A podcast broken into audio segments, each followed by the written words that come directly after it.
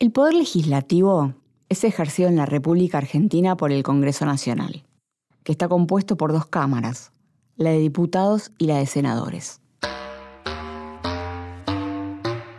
Si bien ambas cámaras se fundan en la representación, los diputados representan directamente a todo el pueblo argentino y los senadores a las provincias y a la ciudad de Buenos Aires. El equilibrio entre ambas cámaras es la base de nuestro sistema representativo republicano y federal. El Congreso ejerce su función legislativa a partir de la deliberación y sanción de leyes que tengan en cuenta el bien común de todos los habitantes, para lo cual también pueden modificar la legislación preexistente. La Constitución Nacional determina las atribuciones del Congreso, las cuestiones sobre las cuales puede y debe legislar, así como sus limitaciones. También establece la relación entre los distintos poderes, que es clave para fortalecer el sistema republicano. La participación del Congreso y del Poder Ejecutivo en la formación y sanción de las leyes es un ejemplo de ello. Diputados y senadores son funcionarios públicos elegidos por el voto popular. Su función principal es velar por el bienestar y el cumplimiento de los derechos de las personas. Los ciudadanos les pagamos el sueldo y su función es presentar o modificar leyes en pos de mejorar la calidad de vida de todos los habitantes de nuestro país. Y también hacer cosas como crear el Día Nacional del Mate. El 30 de noviembre fue declarado como Día Nacional del Mate por el Congreso de la Nación mediante una ley sancionada el 17 de diciembre de 2014 y promulgada de hecho el 20 de enero de 2015. Soy Cintia Fritz y esto es Ser Iguales.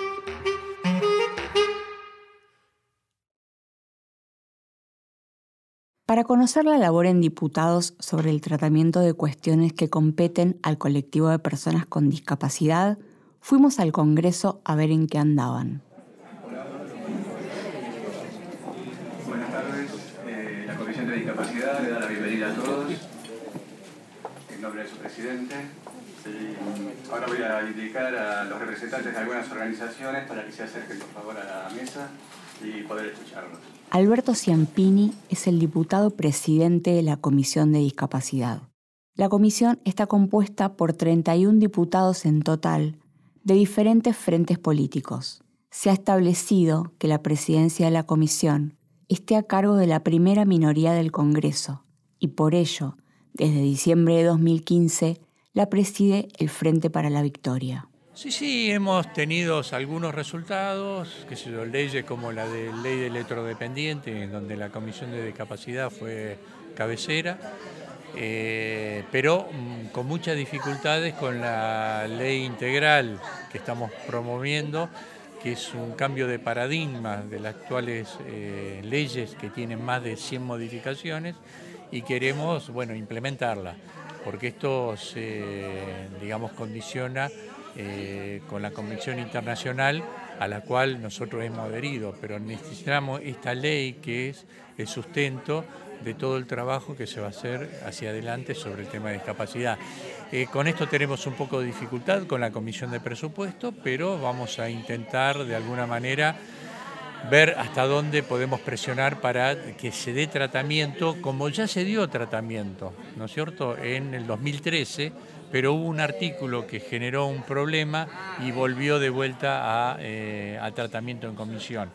Pero no es que no se haya tratado, ya se trató y fue aprobada, pero hubo un artículo que es fundamentalmente en el tema de votaciones de la gente con discapacidad, que hubo una incongruencia con la ley electoral nacional, entonces tuvo que volver para atrás. Pero bueno, pasaron ya seis años y estoy intentando, más ahora, como la responsabilidad de la Comisión de Discapacidad siempre de la oposición, desde la oposición tratar de ponerla, porque antes lo hicimos desde el oficialismo y la sacamos. Ahora estamos tratando desde la, eh, desde la oposición tratar de, de que esto se, se manifieste en este año. ¿Cómo hace una persona común y corriente para presentar sus problemas a la Comisión de Discapacidad? Él es Guillermo Álvarez, abogado y asesor en temas de discapacidad del diputado Ciampini. Un ciudadano de a pie puede venir a pedir asesoramiento a la comisión con su problema y hablar eh, o con, la, mm, con cualquiera de los integrantes y o con la secretaría que lo va a derivar por lo general a la presidencia. Lo que sí hay que tener en cuenta es que los ciudadanos, eh, los ciudadanos recurren muchas veces por cuestiones de política ¿eh? o reglamentos o no que no se aplica una resolución. Eh, desde el Poder Legislativo, por lo general al respecto, lo único que se hace es pedirle algún, alguna explicación a través de proyectos de pedidos de informe al Poder Ejecutivo de por qué ha tomado tal o cual medida o por qué ha dejado de tomar eh, tal o cual medida. A ver, vamos un poco más para atrás. En el año 2006, la Argentina firmó eh, la Convención eh, Los Derechos de las Personas con Discapacidad. La ratificó el Congreso y quedó incorporada a la Constitución, la Convención. La propia Convención establece que el ordenamiento jurídico interno de cada Estado firmante tiene que ser adecuado a la Convención. Este proyecto que nosotros venimos impulsando, que el Frente para la Victoria viene impulsando desde el año 2012, es una adecuación legislativa a la Convención. La Convención da un giro, la ley que nosotros proponemos también da un giro y pone énfasis en la autonomía. Pone énfasis en decir, las personas con discapacidad tienen los mismos derechos que las personas que habitan este, esta nación y tienen un derecho adicional que no es discriminatorio, sino que el derecho es que se corran todas las barreras para hacer posible su proyecto de vida. El Estado no con una mirada intuitiva de decir yo te doy algo a vos porque te quiero cuidar, sino voy a hacer las estructuras suficientes y necesarias para que vos autónomamente con la mayor autonomía posible realices tu proyecto de vida.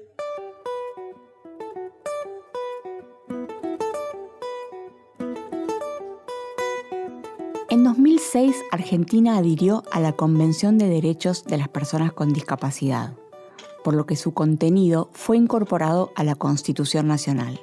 En 2012, la Comisión impulsó una ley integral basada en las propuestas de la Convención. Estamos en 2019. ¿Por qué todavía lo que dicta la Constitución no se ha hecho efectivo? Hay muchos sectores, muchas aristas que se juegan en este cambio de paradigma. El Estado que tiene que reformar sus estructuras para que la persona con, eh, discapacidad adquiera mayor autonomía, pueda realizarse, tiene que invertir muchísimo, muchísimo en educación, en prestaciones de rehabilitación, en estructuras eh, edilicias, en la accesibilidad. Muy difícil que los estados asuman tan responsabilidad. Por otra parte, eh, también es, eh, juega un factor que tiene que ver más que nada con cómo se organizó hasta ahora cumplir con las prestaciones que requiere la discapacidad. Y se ha organizado a través de sociedades civiles, a través de agrupaciones, que de alguna forma cooptan los ingresos que requiere la discapacidad. Como el Estado tiene un criterio intuitivo y el Estado directamente no, no, gira la, la, prestación a favor de la persona, sino lo que lo hace a través de obras sociales, a través de agrupaciones, a través de organizaciones de la vida eh, civil, cuyas prestaciones luego van y son requeridas al Estado, ese circuito un poco al margen si el Estado reconoce una relación directa con la persona.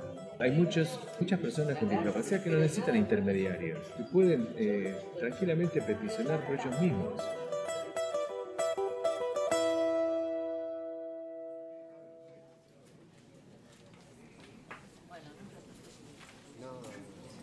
Era febrero y asistimos ese mismo día a la primera reunión pública del año de la comisión.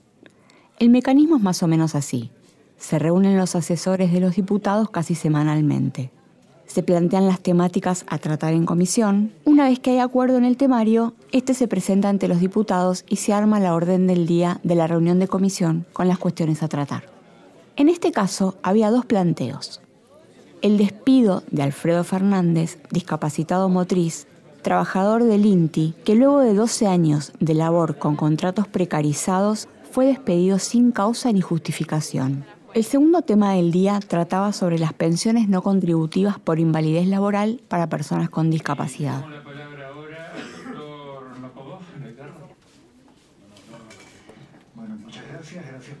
Un considerable número de personas había recibido una carta documento en donde se les pedía la presentación de un certificado médico obligatorio otorgado por un hospital público, donde constara, además de ciertos datos básicos, el porcentaje de discapacidad del beneficiario.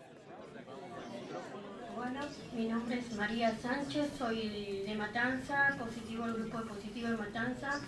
Bueno, en este caso me llegó el telegrama a mí. Lo traje como prueba. Esta fue una iniciativa de la Agencia Nacional de Discapacidad y les daba a las personas que habían recibido las cartas documento 60 días para presentar el certificado médico y de esa manera poder ratificar su condición y renovar su certificado único de discapacidad. Más tarde, la Agencia Nacional de Discapacidad decidió extender por 30 días la fecha límite para facilitar a las personas poder conseguir lo necesario para adquirir la renovación y continuar percibiendo la pensión. A la primera reunión de 2019, antes de que se abrieran las sesiones ordinarias, asistieron ocho diputados, contando al presidente y a la vicepresidenta segunda. Uno de esos diputados acompañaba el temario, pero no era parte de la comisión. Las siguientes reuniones convocadas, ya dentro del periodo ordinario, en marzo y en junio, se levantaron por falta de quórum. Por esta razón, tanto el presidente de la comisión como el diputado Daniel Filmus propusieron una sesión especial en el recinto para el tratamiento de las pensiones. Este Congreso tiene mayoría opositora, así que si no logramos la mayoría, el quórum, diputados y diputadas a las cuales se les paga el salario para defender a quienes representan, a quienes votaron, muchos de los cuales están representados por ustedes acá, es porque hay algunos que se dicen opositores que no están bajando. Entonces yo le diría al presidente de la comisión, y nos comprometemos, a citar una sesión especial por este tema y mirarnos a la cara a ver quién no es capaz de votar a favor de quienes más lo necesitan. Si tenemos mayoría y logramos el votar la ley, vamos a forzar al gobierno a que o cumpla o lo vete. Esta petición de sesión especial fue hecha junto con más de 70 propuestas de diversa índole. Una sesión especial requiere una presencia de al menos dos tercios de los diputados. No hubo quórum y los temas no pudieron ser tratados. Hasta hoy, la petición no fue realizada nuevamente.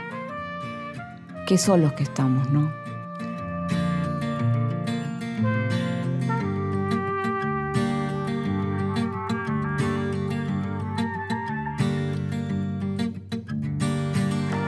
Soy Cintia Fritz y esto fue Ser Iguales.